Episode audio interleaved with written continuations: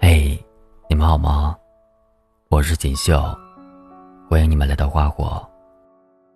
今天要跟你们分享的是，一个女孩要怎样才算见过世面？作者十二。十年前，我大学毕业，以为决定人生命运的是机遇，后来发现，决定一个人的不是机遇，而是见过天地之后的眼界。那时候，我有一个同事小英。长得清秀，工作踏实，但是并不起眼。一年后进了香港的一家上市公司，并且嫁给了一个优秀的香港老公。很多人都猜想，她一定是手段过人，或者是运气太好。后来我才知道，他们相识在一次欧洲旅行中，当时所有人都在往卢浮宫里面挤，唯独他俩，都想站在同一个角度拍摄那一天的晚霞。两人相视一笑，相约晚餐。结果越聊越投机，发现想去的地方都一样。就这样，结伴走到了一起。很多人以为城市里不会再有这样的故事了，但事实上，人生很多巧合背后，不只是偶然。当时我也问他。这样一见钟情靠谱吗？他笑了笑，说了一个故事。在后来的旅途当中，他租的车子抛锚了，他们只能停在路边等待救援。整整四五个小时，他们聊着彼此旅行中遇到过的醉酒事件，都觉得这件事真的不算糟糕。回来后不久，他就向她表达了求婚的意思。因为他总是想起那一晚的欢声笑语，觉得未来的日子，即使很苦，因为是他，也变得不那么苦了吧？什么是眼界？就是有的人喜欢挤在人群中抢打折货，而有的人，只挑选最想买的那件。眼界，就是有的人相信，这真的太倒霉了。而有的人还可以谈笑风生。之前网上看过一个故事，说一个游泳爱好者两次横渡英吉利海峡，但是第二次失败了，原因是第二次离目的地不远的时候突然起雾了，他看不到目的地，结果越游越慌，心里没底，就放弃了。如果他知道目的地就在不远处。他肯定会坚持下去。无论做什么，心里有数很重要。彼岸就是天地，见过天地，才能让一个人心里有数。眼界会决定你能看到的风景。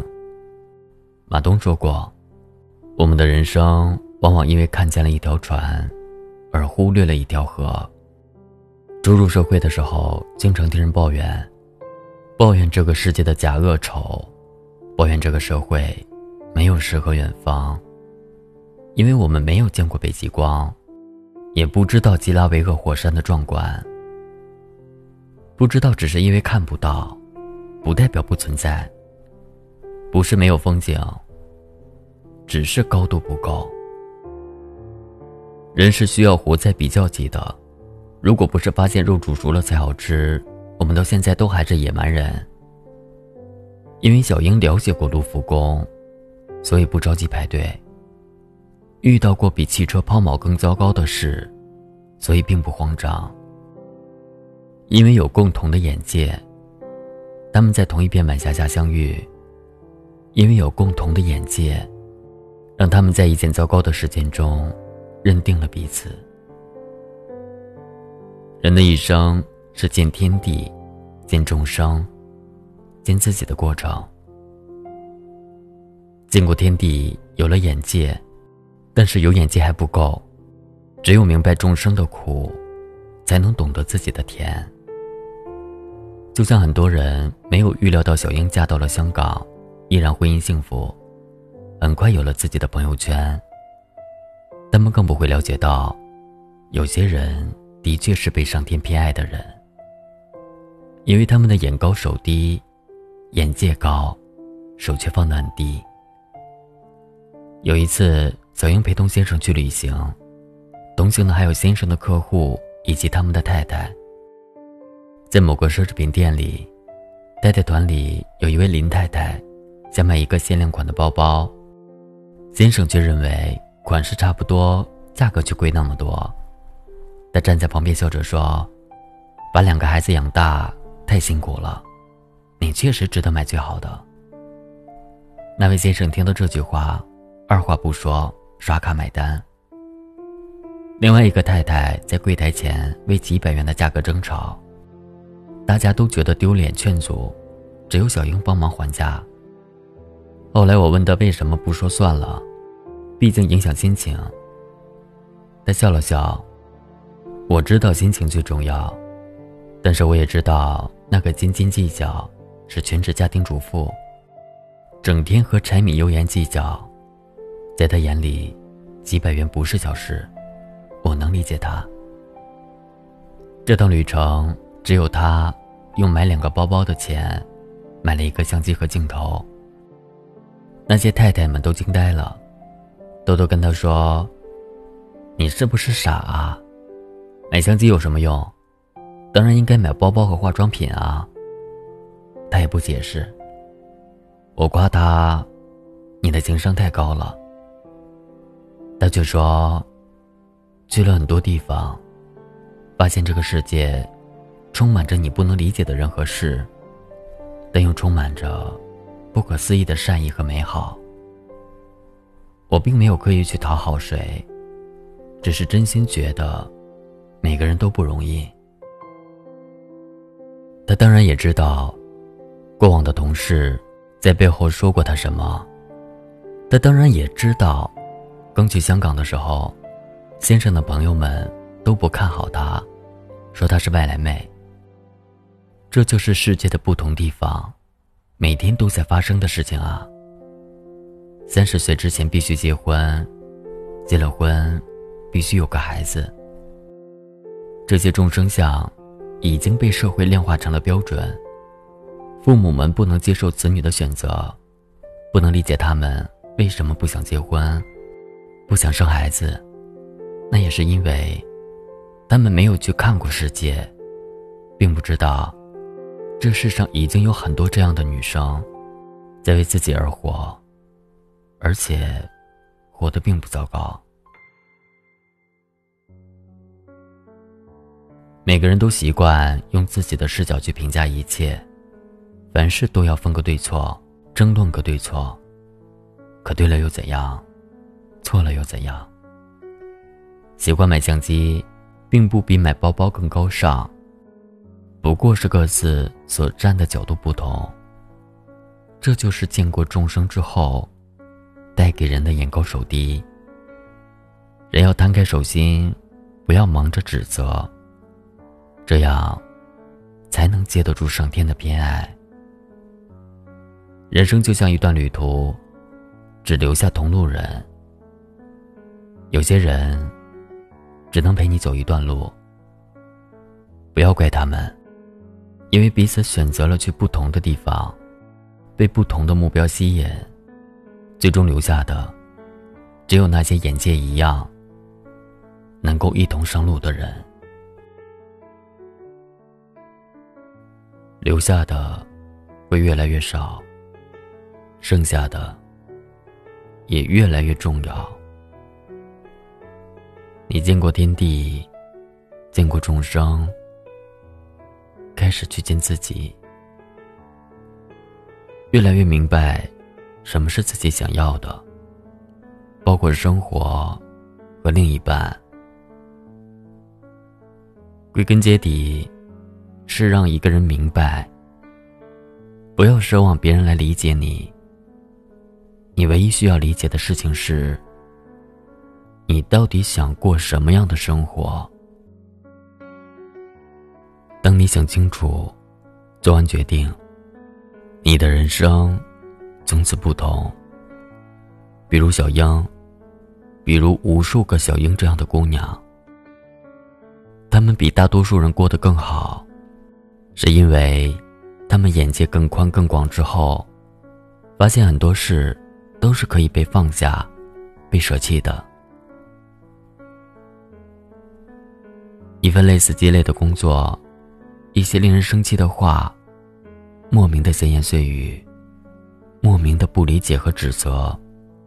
都不是什么大不了的事情，都不能阻挡他们走向更好的生活，更好的自己。他们有的去做了义工，有的搭车去了欧洲，有的在非洲拍摄动物的照片。他们除了有 A、B、C、D 的罩杯，他们还有不一样的大脑和走过不同路的双脚，以至于他们的先生。常常受到朋友们的羡慕，你怎么能找到这样有气质又有趣的妻子？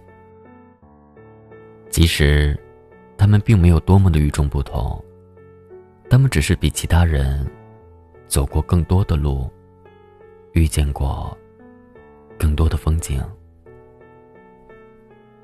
见了天地，路过众生，最终决定要成为怎样的自己。知乎上有个问题一直让我印象深刻：什么算是见过大世面？会讲究，能将就，能享受最好的，也能承受最坏的。见过世面的他们，自然会在人群中散发不一样的气质，温和，却有力量，谦卑。最有内涵，住得了超五星酒店，也睡得了雪地里的帐篷，能穿着高跟鞋优雅的穿行于都市，也能背着几公斤的相机漫步世界。走过多少路，遇见多少人，最终你会看到自己。你慢慢解放，包容你自己。你发现你的气质来源于发自内心对自己的热爱。你见过最好的，享受过最好的，再回头时，看到过去的你在路的一头大喊：“我要变成更好的人。”你笑了，你也开始有点后悔。为什么不早一点去看看世界？浪费了这么多年，去纠结，去后悔，去流泪，还不如早一点上路。这世界有那么多美好的人，在等着你去相识。